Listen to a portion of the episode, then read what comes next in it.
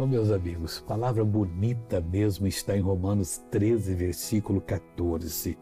Veja o que o apóstolo Paulo sentiu do Espírito Santo e que conselho deixou para nós.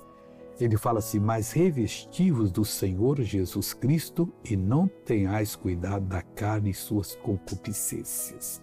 Às vezes nós estamos prestando atenção nos desejos desenfreados que nos surgem.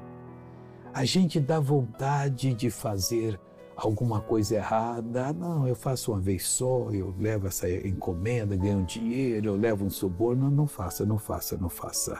Isso aí vai lhe complicar para a vida toda. Mas como é que eu vou resistir a essa vontade que é como se fosse uma coisa mandando em mim? Olha bem, mas revestido do Senhor Jesus Cristo, revista-se da palavra de Deus, que é o Senhor Jesus, e não tenhais cuidado da carne de suas cortezas. Venha, eu não quero saber disso. Eu vou vencer em nome de Jesus e Deus vai lhe dar a vitória. Agora eu quero orar. Pai, em nome de Jesus.